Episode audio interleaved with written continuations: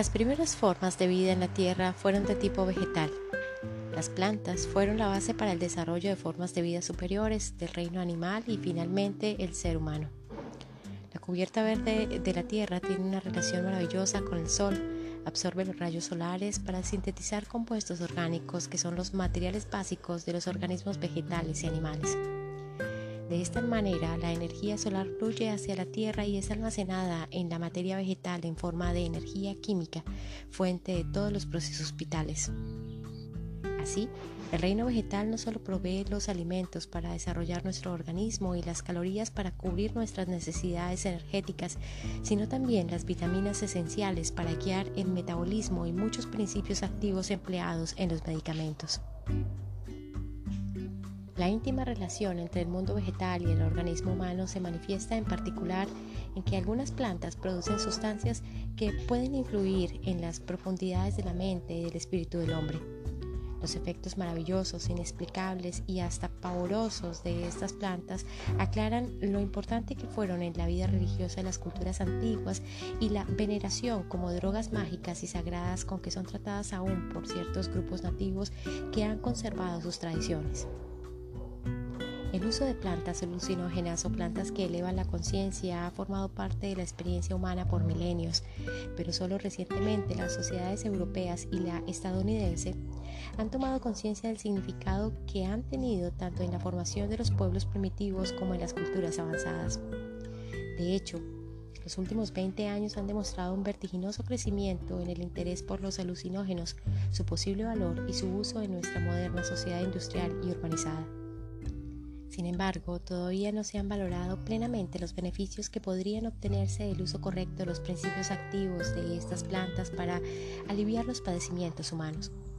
Algunas plantas contienen compuestos químicos capaces de alterar las percepciones visuales, auditivas, táctiles, olfativas y gustativas o de causar psicosis artificiales que sin duda han sido conocidas y empleadas por el ser humano desde sus primeras experiencias con la vegetación ambiente. Los sorprendentes efectos de estas plantas son con frecuencia inexplicables y misteriosos. Muchas plantas son tóxicas, por lo que no es casualidad que la raíz etimológica de la palabra tóxico, de uso común entre los especialistas, sea toxicón, a su vez derivada de toxón, arco, cuyo significado original era flecha envenenada. Las plantas medicinales, precisamente porque son tóxicas, pueden aliviar o curar enfermedades. De hecho, popularmente se acepta que el término tóxico implique envenenamiento con resultados fatales. Sin embargo, tal como lo escribió Paracelso en el siglo XVI, todas las cosas tienen veneno y no hay nada que no lo tenga. Si una cosa es veneno o no, depende solamente de la dosis. La diferencia entre veneno, una medicina y un narcótico es solo la dosis. La digital, por ejemplo, en dosis apropiadas es una de las medicinas más eficaces y recomendadas para las afecciones cardíacas. Sin embargo, en dosis demasiado altas puede resultar un veneno mortal. Por extensión, debería decirse que una sustancia tóxica es una sustancia animal, vegetal o química que se ingiere con un propósito no alimentario que no tiene un notable efecto biodinámico en el cuerpo.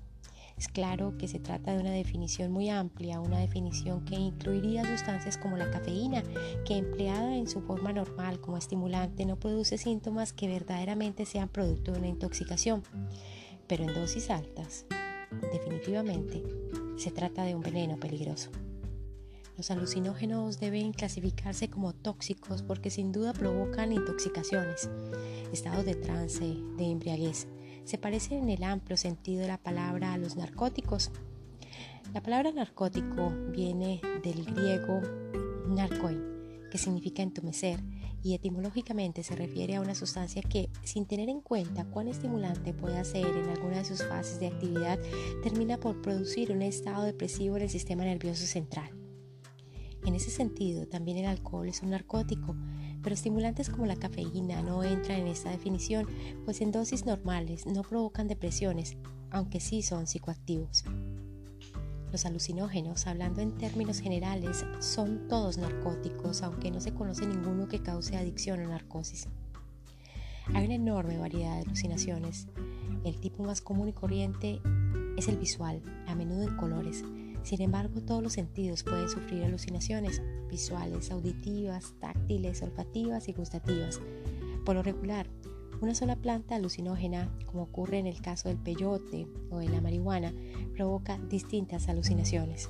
Los alucinógenos pueden causar también psicosis artificiales, lo que dio origen a uno de los términos usados para nombrar esta clase de agentes activos, psicotomiméticos, que provoca estados psicóticos. No obstante, las últimas investigaciones del funcionamiento cerebral han probado que las actividades cerebrales provocadas por alucinógenos difieren fundamentalmente de lo que se presenta durante psicosis auténticas. Estudios recientes han demostrado que los efectos psicofisiológicos son tan complejos que la palabra alucinógenos no alcanza a cubrir toda la gama de reacciones. Por esta razón ha surgido una nomenclatura desconcertante, ya que ninguno de los términos como fantástica, eidéticos, psicógenos, psicodislépticos, psicotógenos, psicotomiméticos, psicodélicos, enteógenos, etc., describe por completo los efectos psicofisiológicos. La verdad es que no hay una sola palabra que limite este grupo tan variado de plantas psicoactivas. Los cambios psíquicos y los estados sublimes de conciencia provocados por los alucinógenos se encuentran tan alejados de la vida ordinaria que resulta casi imposible describirlos en el lenguaje corriente. Una persona bajo los efectos de un alucinógeno abandona su mundo familiar y actúa según otras normas, en otras dimensiones, en un tiempo distinto. Su uso se remonta a la prehistoria, de tal manera que se ha postulado que la idea misma de la divinidad surgió como resultado de los sobrenaturales efectos de estos agentes. En general, el concepto de enfermedad o muerte por causas físicas u orgánicas le es extraño a los pueblos aborígenes pues para ellos ambos son el resultado de intervenciones del mundo espiritual. Por lo tanto, dado que el curandero o el paciente tiene la posibilidad de comunicarse con los dioses y los espíritus por medio de los alucinógenos, estos son considerados la medicina por excelencia de la farmacopea nativa. Son más importantes que los paliativos y medicinas que actúan directamente sobre el cuerpo. Por eso se han convertido poco a poco en la base de la práctica médica en casi todas las sociedades aborígenes.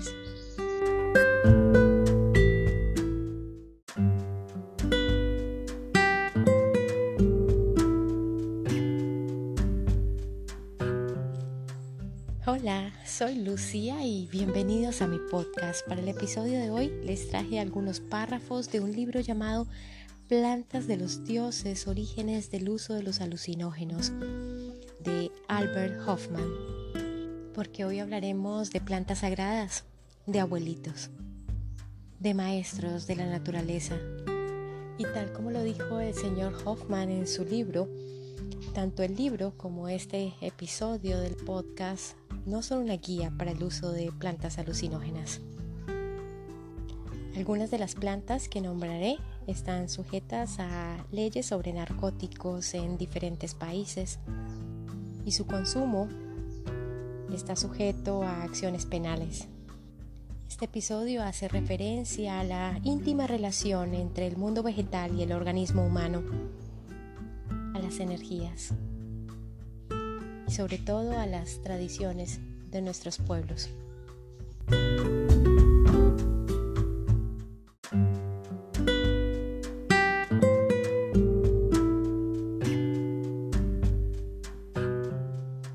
Plantas sagradas, mensajeros del alma, regalos divinos, plantas de poder, enredaderas del alma.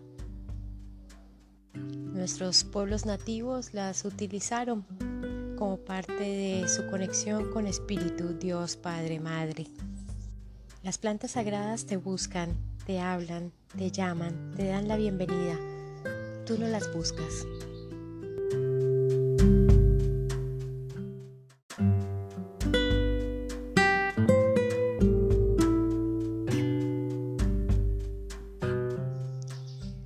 Nicotina rústica, mapacho.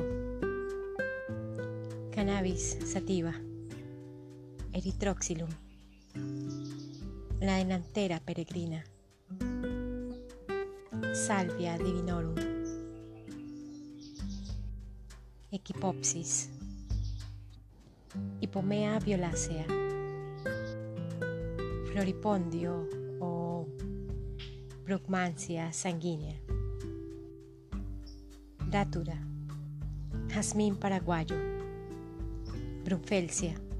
Gran flora. Presta la atención a tu entorno. Mira a tu alrededor. Probablemente hayan semillas de la Virgen, planta serpiente a tu alrededor. Ese espíritu, Dios Padre, Madre, que se está comunicando contigo, que te está buscando, te está hablando y te está llamando, te está dando la bienvenida a su mundo, te está invitando Recuerda que la vida es lo que es. Pinceladas de intuición.